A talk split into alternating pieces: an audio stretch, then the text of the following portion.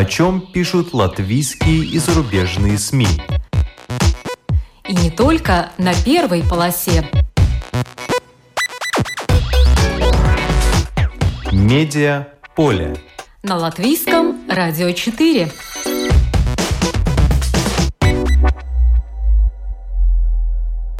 Здравствуйте! Вас приветствует Марина Ковалева. В эфире программа «Медиаполе».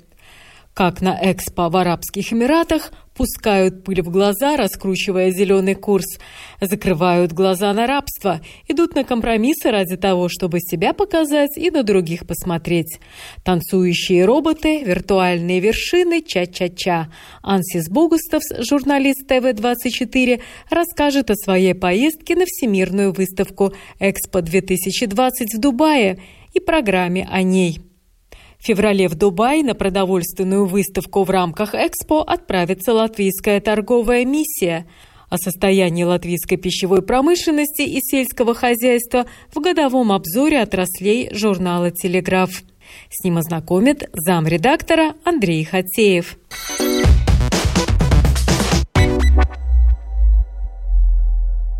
Ансис Богустовс, журналист, ведущий программ на ТВ-24, побывал в Объединенных Арабских Эмиратах, где посетил Всемирную выставку World Expo в Дубае.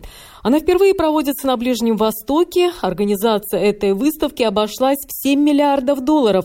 Ансис Богустовс расскажет нам, что ему удалось увидеть в Дубае собственными глазами. Здравствуйте, Ансис.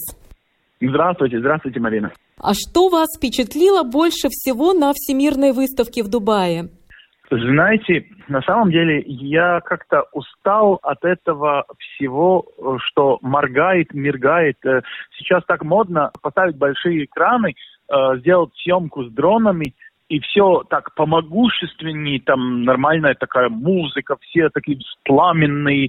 И мне кажется, я увидел, что на самом деле мы очень сыты этим всем, и что сейчас э, такие более эмоции, ну мне, может быть, я северный какой-то парень э, с самого севера Европы, э, мне показалось, что на самом деле эмоции, которые, например, Латвия довольно маленькими деньгами э, достигает. Ну, конечно, мы не на главной улице там между всеми там 200 странами, да, и мы, наверное, не оставим самое-самое впечатление, зато эмоциональное такое и ну, такая более э, про реалитет, э, который нам всем грядущие годы покажут еще вся эта экология, все вопросы, которые мы должны просто решать. И на самом деле, если честно, мне показалось, что все страны, которые как бы стараются ответить на вопрос, э, вот как у нас с экологией, вот какие мы э, навыки научные имеем, э, разработки каких-то новых технологий или чего-то, Э,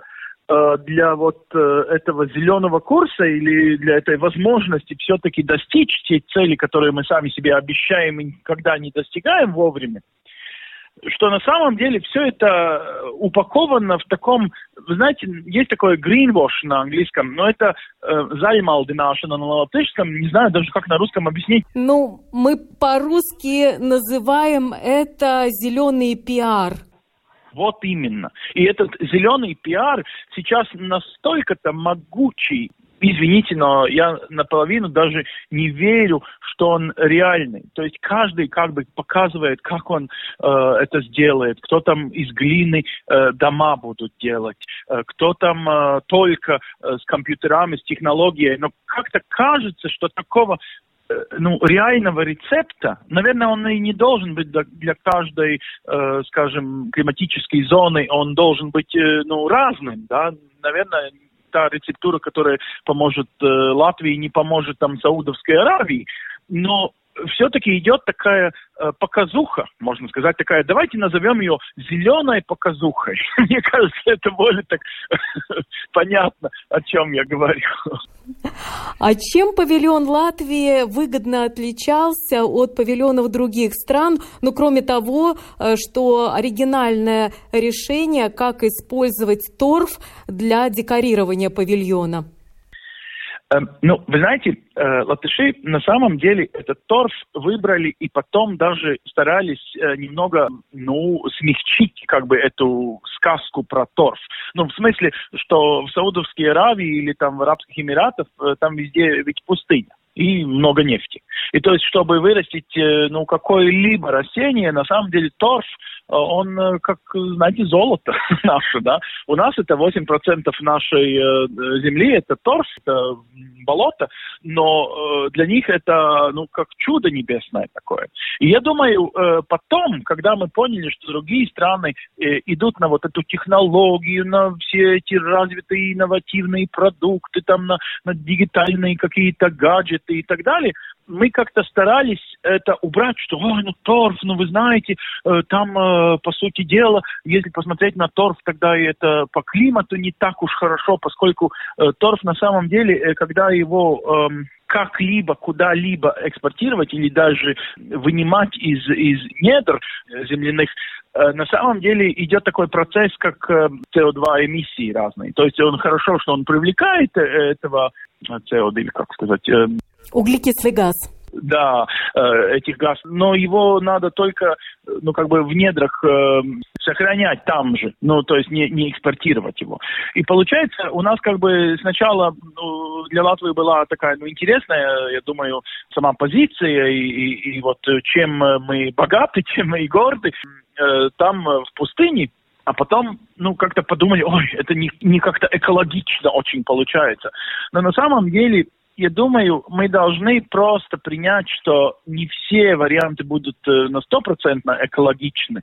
Ведь э, в то же время, ну, мы как бы идем к этому латвийскому павильону и все-таки выбрасываем, извините, одноразовую пластику, которая там нужна из-за ковида, чтобы каждый свое кофе попил э, из, из одноразового, и, и как бы его бросаем в говорящий дигитальный э, шкафчик с надписью recycling, ну, то есть переработка разного мусора, да, ну, как бы мы все по фасаду имеем такого хорошо организированного но то, что он как бы вывозится там по интернету и, и сам дозванивается до, до мусорщиков, да, когда он полный, и, ну все это э, красиво, но если в конце концов он все равно попадает э, в помойку простую, обычную, ну там, ну сути-то не достигли мы, да. Я думаю, латыши все-таки достигли сути рассказать про свою, ну, и историю, и, конечно, природу э, с танцем, таким, э, ну, можно сказать, ин- интересной эмоцией. Я просто вышел такой немного гордый, и не только потому, что это мой латышский павильон был, но что э, у нас есть э, чем гордиться, и что мы на самом деле являемся, ну, можно сказать, легкими планеты. Конечно, маленькой частью этих легких, но не все нации этим могут сейчас гордиться в мире. Я думаю, мы для себя хоть должны признать, что для нас вот эта экология, половина нашей страны это сплошные леса, которые, конечно, э, не, не все такое богатство имеют. Мы просто должны сами для себя, во-первых, ну, это констатировать, наверное, и потом уже начать гордиться, потому что другие реально завидуют нам о том, что у нас есть такое благо, и что мы можем участвовать э, как, э, ну, можно сказать, нейтрализирующая часть этого всего про климат. А, кстати, расскажите, какие эмоции испытывали другие посетители латвийского павильона не из Латвии? Может быть, вам удалось подслушать что-то интересное или подсмотреть? Э, вот я и говорю, что все эти страны, вот Саудовская Аравия, да, самый большой экран, там очень э, все моргает, все время моргает, и вы устали от этой эмоциональной такой напряженности. И вот пришли в Латвию, да, как бы такую темноватую, э, спокойную, релаксирующую, такую э, маленькое как бы пространство, и там люди танцуют в природе. Все еще технологически развитая страна. Но мы же понимаем, что за два-три дня, как э, люди гуляют по этой территории, они не посетят все страны. Ну, конечно, будут страны, как Саудовская Аравия или там, не знаю, Казахстан, где э, танец с роботом они уже научили танцовщицу вместе с роботом танцевать. Ну, очень интересно. Но знаете, если еще пойдешь э, в 3-4 павильона, и на самом деле увидишь те же самые навыки, технологические какие-то такие, наверное, с первого взгляда очень, ну, как бы интересно, но третье блюдо, когда почти такое же, уже невкусно. И вот в Латвии я, я как-то считаю, что наш вкус, ну, он может быть настолько мой вкус, что он просто совпал Э, но я э, все-таки ну, считаю, что мы э, за нормальные деньги купили очень хорошее блюдо, чтобы показать, вот какой вкус нашей страны при этом наличии, ну там же 200 разных стран, ну подумайте, ну сколько это кушать надо, чтобы все 200 блюд попробовать, хоть маленькую а, часть. А, кстати, про блюда. Какие деликатесы э, были представлены на нашем павильоне? А, кстати, на самом деле э, латыши ну, не так дают там все даром другим и, и так далее. Конечно, у нас был этот национальный день в конце ноября. Тогда, ну, конечно, там были э, латвийские рыбы, сыры, конопляное масло знаете, но на самом деле стоит ли, если ты находишься не очень далеко от э, Франции, там, или Италии, или Испании, ну, как бы напрягать себя на какое-то гурманское э, дело, если ты ну, можешь позволить тем странам, которые могут себе позволить, э, э, скажем, там, пищей привлекать внимание людей, Э, ну, я даже не стал бы там, поскольку вот в этих странах, я думаю, наш э, черный хлеб э, все равно, ну, интересно, ну, может быть, попробуют, но не станут этим восхищаться. Просто ну, не додумаются, что такое тоже кушать можно. Ну, смотря чем. Я не знаю, удалось ли вам увидеть э, в стенах нашего павильона э, черную икру э, с золотыми хлопьями, причем золотыми съедобными хлопьями. Я прочитала, что представитель нашего латвийского предприятия Мотра Каспар Скуприс как раз-таки предложил для региона Ближнего Востока, где денег не считают и готовы заплатить в 10 раз дороже за что-то очень оригинальное, как раз-таки именно черную икру с каким-то золотым напылением. И, естественно, там тоже обыгрывался этот экологический аспект, потому что, как оказалось, 90% э, икры в мире производится с использованием э, борной кислоты, правда, конечно, в мизерных количествах. Наши производят э, только используя совсем немного соли. Не удалось ли вам попробовать этот деликатес или его только арабским шейхам Я не такой богатый Буратино и не такой большой чиновник, чтобы меня угощали этим. Но на самом деле мы, наверное, немного должны рассказать про пропорции этого сообщества. То есть, конечно, там есть люди, которые, как вы говорите, деньги не считают и шампанское пьют э, или им, не знаю, умывают руки. Но на самом деле это только 10% э, тех граждан, которые там живут и, и, и родились, и, и умрут гражданами. Но люди, которые прожили там, может быть, даже 20, 30, 40 лет, никогда не будут э, гражданами этой страны и пенсию от э, Арабских Эмиратов иметь не будут. То есть они приехали как, ну, можно сказать, ну, наверное, не рабы, но... но... Ну, почти так, да. Почти так. И вот эти люди не знают, что это такое черная икра, а эти люди получают получают э, на самом деле очень мизерную зарплату и еще отсылают свои страны, ну, они в большинстве из Индии, из, из, из, из Бангладеша, из, из э, Таиланде тоже. Там они на самом деле работают, э, как, как знаете, не знаю, сто лет назад в Европе, 6 дней и 12 часов в сутки. То есть для них это экспо, это, не знаю, тусовка, да, не такая уж хорошая. Ну, то есть, э, с точки зрения латвийского бизнеса, я думаю, это, конечно, очень интересно. Маленькая страна, э, какие-то нишевые продукты, какие-то специфические э, вещи, но, наверное, э, не стоит э, ну, думать, что мы там э, контейнерами будем поставлять туда какие-то свои э, вещи, ну, по крайней мере, не сейчас. Экспо – это как тусовка, где каждую неделю меняются даже и тематики, про которые ну, говорят люди. И это как, знаете, она как декорация к всем этим экономическим э, идеям, которыми там гордятся и люди. То есть в одну неделю там приезжают вот люди пищевой промышленности, они э, там договариваются про какие-то новые идеи или поставки, э, следующую неделю э, уже другие. Это экспо там существует как такая декорация всего этого, да, да. такое место тусовки. И среди ближайших мероприятий, вот с 24 по 27 января там пройдет выставка Arab Health, потом сфера биомедицины будет представлена тоже в конце января, в начале февраля, и как раз-таки продовольственная специализированная выставка э, с 17 по 24 февраля э, состоится э, в Дубае, и в ней также примут участие многие латвийские предприятия, в том числе и сыроделы, те, кто производит икру, и наши сладости, конечно, эксклюзивный шоколад и, и так далее.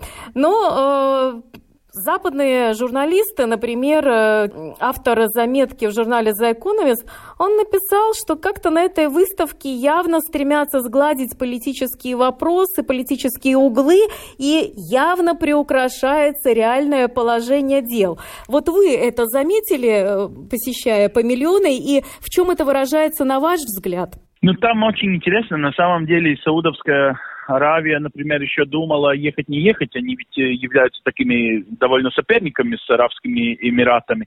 Там были страны, например, Дания, которая не хотела даже ехать из-за вот этого, как они говорят, э, сегодняшнего рабства, то есть из-за этих э, ну, прав человека, которые не соблюдаются в самом э, Арабских Эмиратах. Э, например, там очень э, разного рода зарплата для людей, которые разного рода происхождения приезжают туда работать. И, то есть за одни и те же деньги, как мы говорим, иногда 17, по-моему, процентов различается зарплата между, скажем, латвийской женщиной и латвийским мужчином, но там э, бывает э, и, и многоразовые различия. Ну, но, как всегда, деньги делают э, все.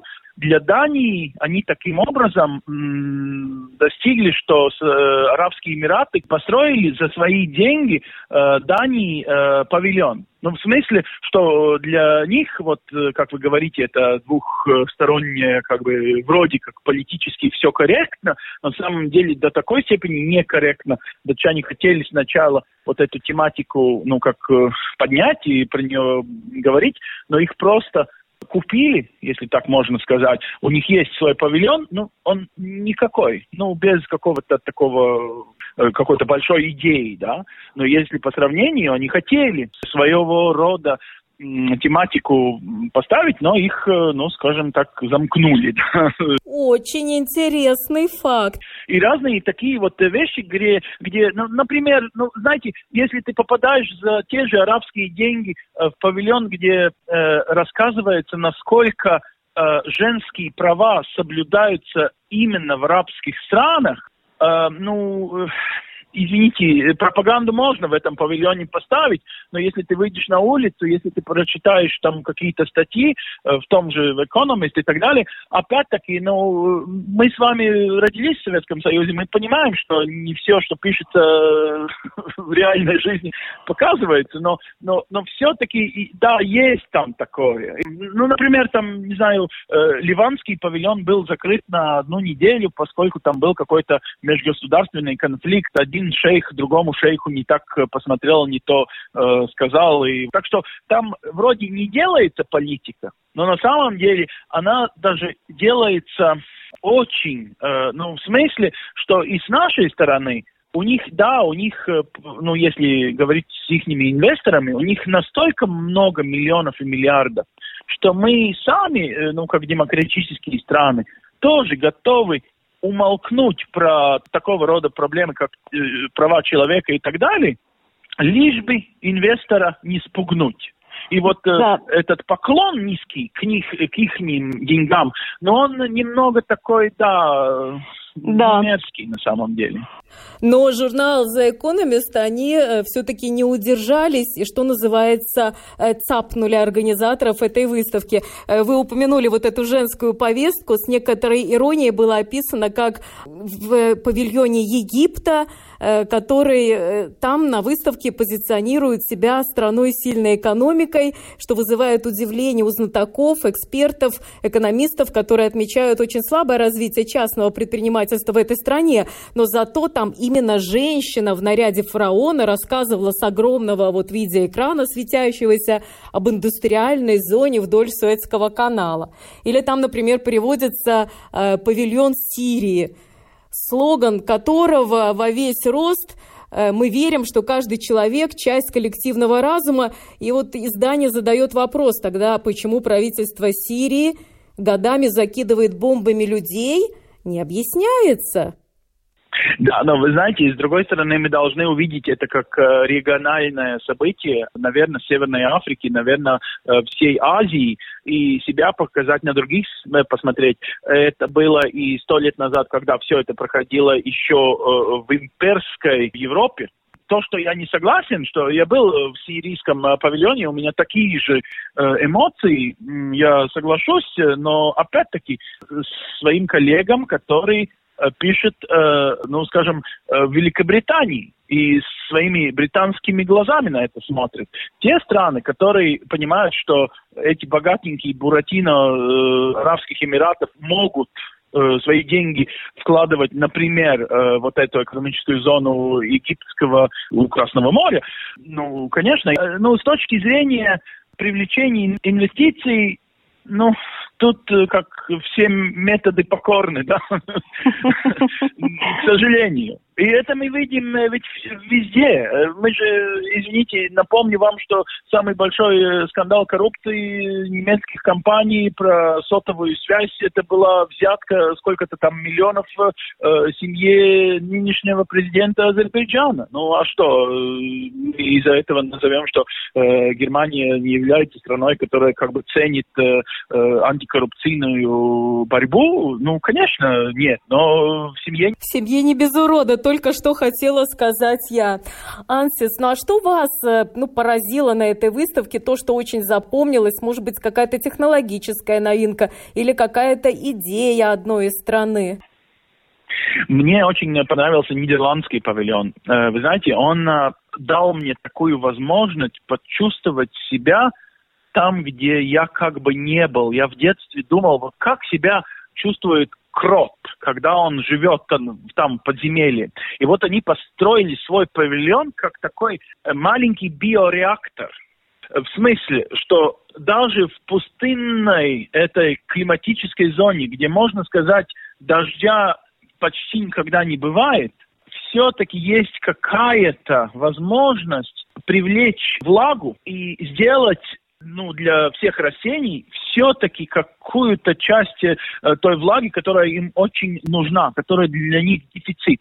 И вот сам рассказ, что есть некоторые методы вот биореактора, как это делается в природе, и насколько сконцентрируя эти климатические явления, мы можем все-таки сохранить более такую натуральную жизнь и все еще остаться жить на этой планете, скажем, несколько еще век спустя, мне показалось очень ну, на лицо. Вы знаете, я когда в жизни был в горах э, в Монблане, во Франции, где я увидел, насколько за 10 лет произошла эта эрозия э, снега там на верхушках э, Европы.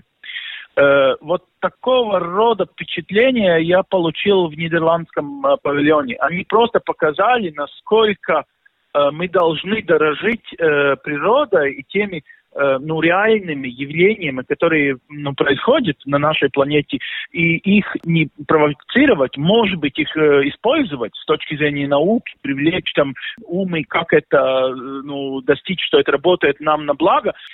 А что э, наиболее запомнилось из представленного э, странами Ближнего Востока? То, что для нас является, возможно, экзотикой? Ну, знаете, на самом деле, хоть и она не демократическая страна, но Арабские Эмираты, они построили очень красивый павильон и напомнили, что 50 э, лет тому назад они жили все еще в бедуинском, ну, в пустыне, и что все, что они достигли из-за нефти, конечно, что все это может, э, ну, скажем так, попасть в такой же прах, как пустынный песок, если кончится нефть, и они так делают, они всю свое благо инвестируют именно вот в Дубае, там более 70% экономики сейчас ВВП производится не из э, нефтяного блага, то есть, да, нефтяные деньги были вкладаны в развитие всего этого, но там и туризм, и э, дигитальные технологии и так далее. То есть они показывают миру, э, что мы просто должны за вот последние десятилетия, которые нам еще остались в этом нефтяном реалитете,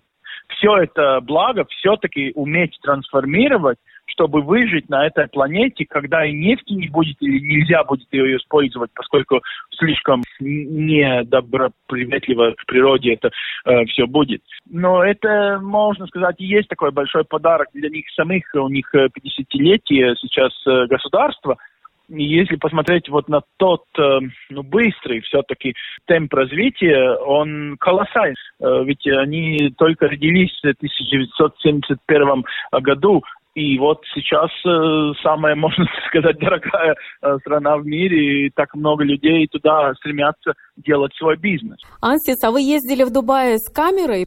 Я на самом деле гостил камерой там э, уже в ноябре, но потом еще раз туда помчался со всей семьей.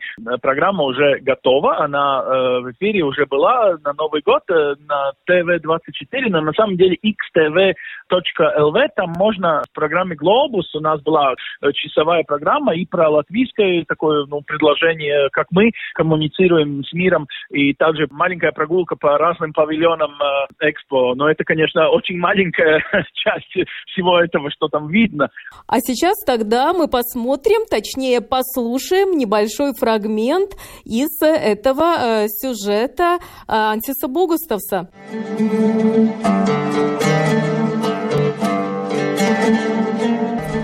Šveicieši piedāvā pacelties savukārt virs mākoņiem un sasniegt virtuālas alpu virsotnes.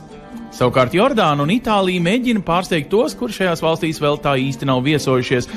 Это Ансис рассказывает и показывает, что придумала каждая из стран. Швейцария предлагает покорить виртуальную вершину Альп, итальянцы сделали на крупнейшем в мире 3D-принтере скульптуру Давида работы Микеланджело в натуральную величину. А те, кто не может, как американцы, поразить воображение своими космическими технологиями, кубинцы, например, учат танцевать ча-ча-ча, румыны помогают утолять жажду натуральной минеральной водой, а колумбийцы – так называемым кофем честной торговли.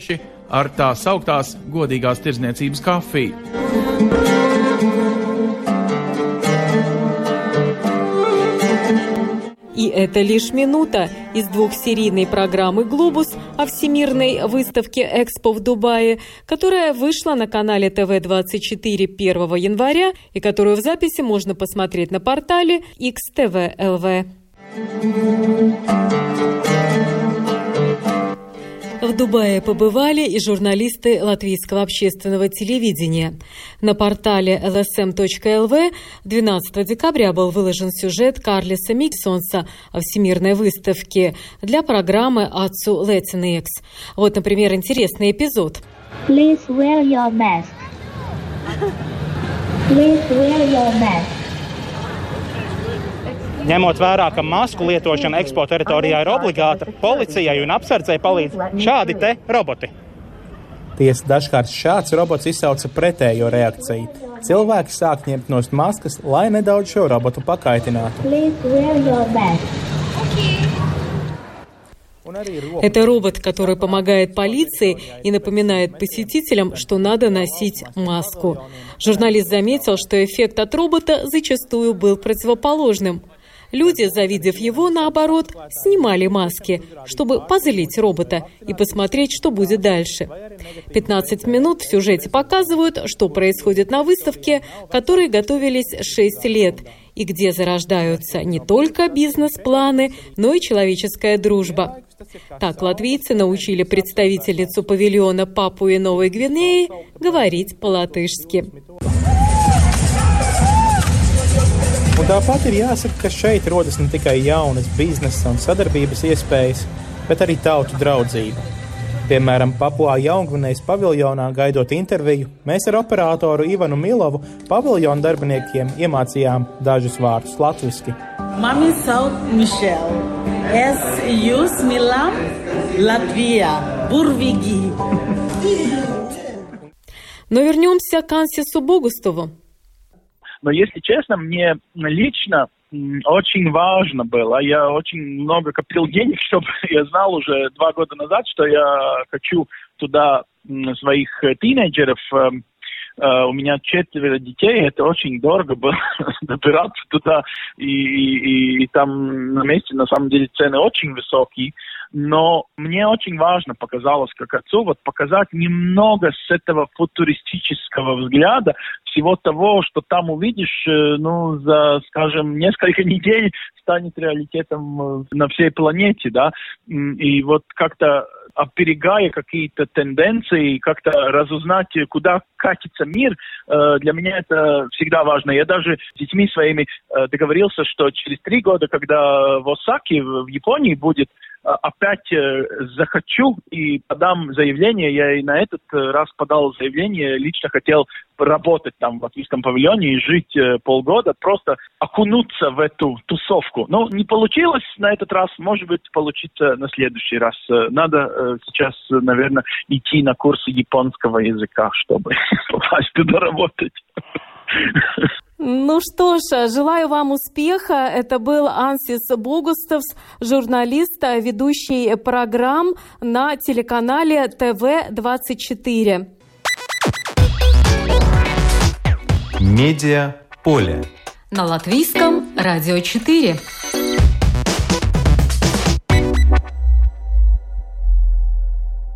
Как я уже упомянула, на Всемирную выставку «Экспо-2020» в Дубае во второй половине февраля отправится латвийская торговая миссия. Ее участники посетят специализированную выставку «Gulf Food», а также представят свою продукцию в латвийском павильоне. В Дубае осенью уже побывали 11 предприятий, некоторые из них отправятся в Арабские Эмираты вновь. А нам интересно узнать, что же происходит в пищевой промышленности Латвии в целом.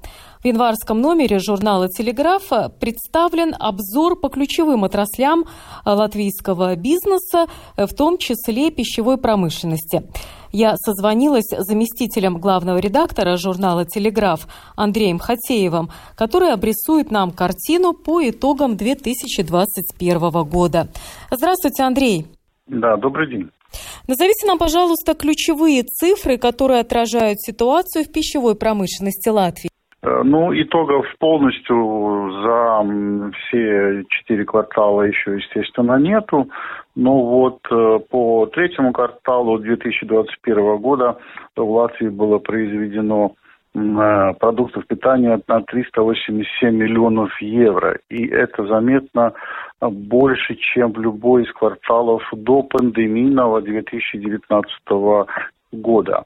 А что касается 2020-го, то тогда проседали пищевики во втором квартале, когда пандемия была только объявлена и страхи перед коронавирусом по всей Европе закрывали даже промышленные предприятия. Но сейчас мы можем сказать, что промышленность пищевая из кризиса пандемийного вышла и даже, можно сказать, улучшила свою ситуацию, которая была до кризиса.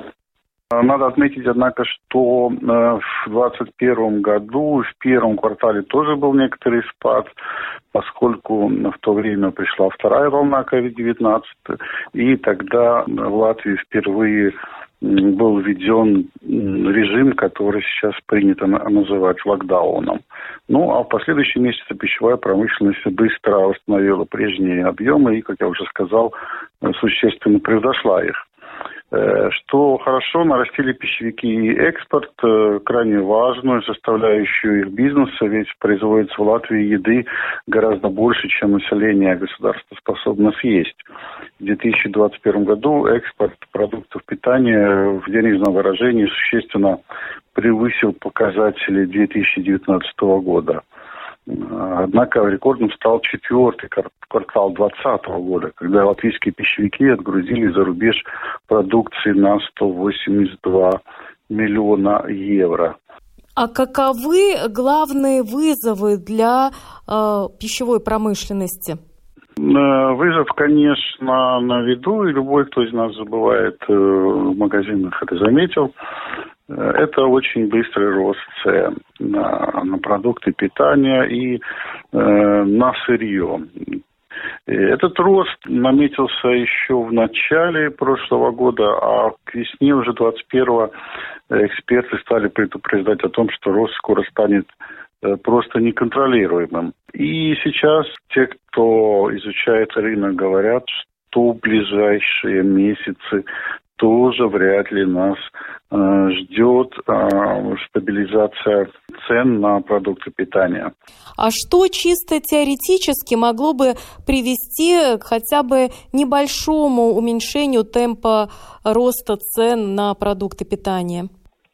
Э, Темп роста цен на продукты питания могут э, замедлить, например, различающиеся контракты на закупку электроэнергии, различная политика ценообразования в зависимости от того, насколько энергоемким является производство определенной группы продуктов.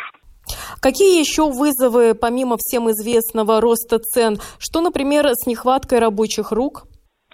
Ну, это проблема уже очень старая. В общем-то, в Латвии немного отраслей, которые могут сказать, что им хватает кадров в пищевой промышленности.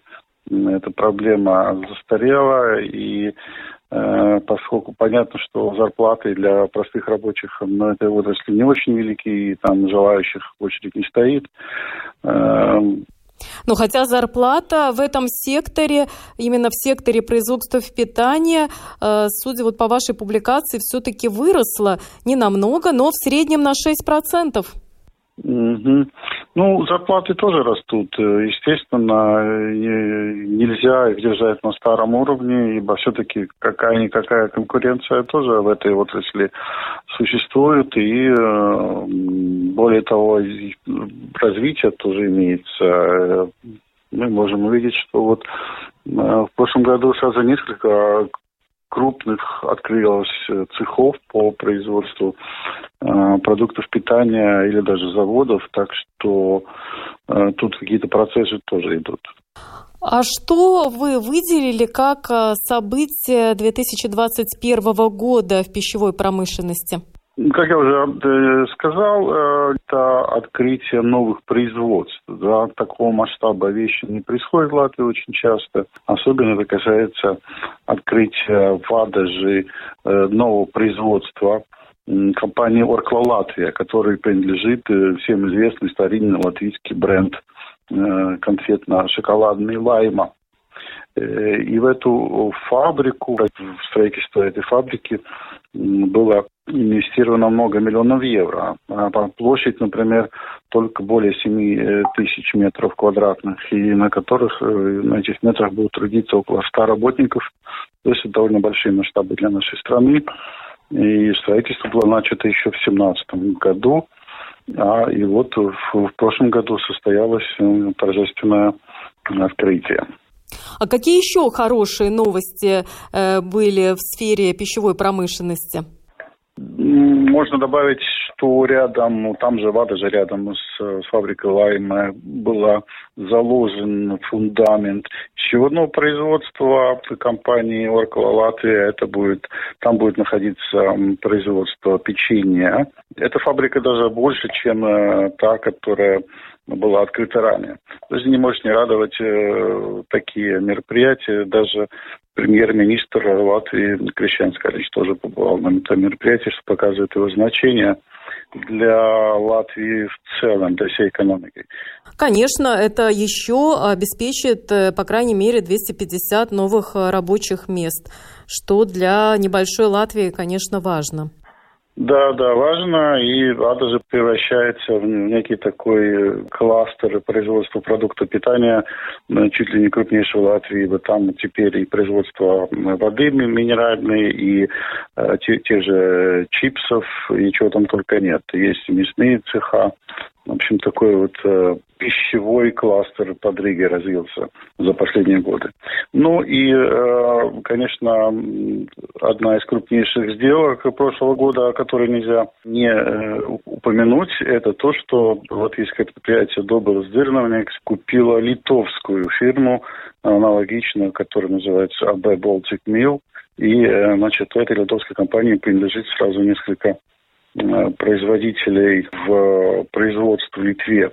То есть Double Sdirnovniks э, увеличил э, масштабы работы. Правда, заметим, что Добрый Зирновникс уже давно не латвийское предприятие, по большому счету, а эстонское. Ибо принадлежит оно компании эстонской Mill. Впрочем, здесь, на нашем балтийском рынке, ну, это нормально, когда собственники работают на всех трех рынках, и на это может быть латвийское предприятие, эстонское и так далее. Главное лишь бы было развитие, оно есть. Кстати, Добл сделано при новых эстонских хозяевах, э, ну, никак не может э, пожаловаться на то, что его обижают, ибо вот не дали, как, по-моему, пару месяцев назад или три месяца назад, там тоже был какой-то открыт не то новый цех по переработке, но то есть э, развитие есть, и слава богу. Э, в журнале «Телеграф» опубликован топ-20 э, в сфере пищевой промышленности. Какие здесь произошли изменения? Кто в лидерах? В общем-то, особых изменений не произошло, и предприятие Доболос Дирневникс по-прежнему лидирует, и э, мы рассмотрим итоги 2020 года. Оборот предприятия 170 миллионов э, евро для пищевой промышленности. Это неплохо. И это больше на 40 миллионов, чем годом ранее. На втором месте Регас Пена Комбинат. У него тоже владелец, мы знаем, не местный, не латвийский. Ну и на третьем месте Оркла, у которой, наоборот, где-то 100 миллионов. Оркла это тоже ну, принадлежит на, львивском э, инвестору. Ну и на четвертом месте наш родной Токума Пенс, предприятие, у которого 66 миллионов э, евро оборота в 2020 году. Ну, давайте назовем всю первую десятку. Следующим идет предприятие «Каравала», которое занимается переработкой консервированной рыбы и производит те самые шпроты, э, которые уже э, хоронили столько лет, и они как выпускались, так и выпускаются. Вот. На шестом месте Прейлюс Ерс 58 миллионов оборот годовой, затем Резекнес Галис Комбинат 50 миллионов оборота, потом компания КГ Латвия, которая относится к производству кормов для животных и на фермах. Это тоже большой рынок сбыта. Ну, люди не едят еду, которую фирма делает, но едят животных, что, в общем-то, одно и то же для статистики. Ну, на девятом месте предприятие Латвия Спенс, которое мы все знаем, чем занимается, и на десятом опять-таки э, молокоперерабатывающее предприятие Валмера Спенс, э, у него 29 э, миллионов годового оборота. Но в топе 20 э, предприятий пищевой промышленности очень много, которые занимаются э, переработкой молока. И э, есть также, как вы упомянули, мясоперерабатывающий комбинат. Поэтому нам, конечно, интересно, что творится и в сфере самого сельского хозяйства, где добывается сырье для уже пищевых предприятий. В январском номере журнала «Телеграф» есть обзор и в этой сфере. Назовите нам ключевые э, цифры. В 2020 году только прямой вклад сельского хозяйства в экономику Латвии составил 3,43 миллиарда евро. Такие данные предоставила исследовательская организация «Цертус». И, в общем, цифры эти не удивляют, поскольку агропромышленный комплекс растет во всем э, мире. Э, и в Латвии эта тенденция тоже прослеживается уже не первый год.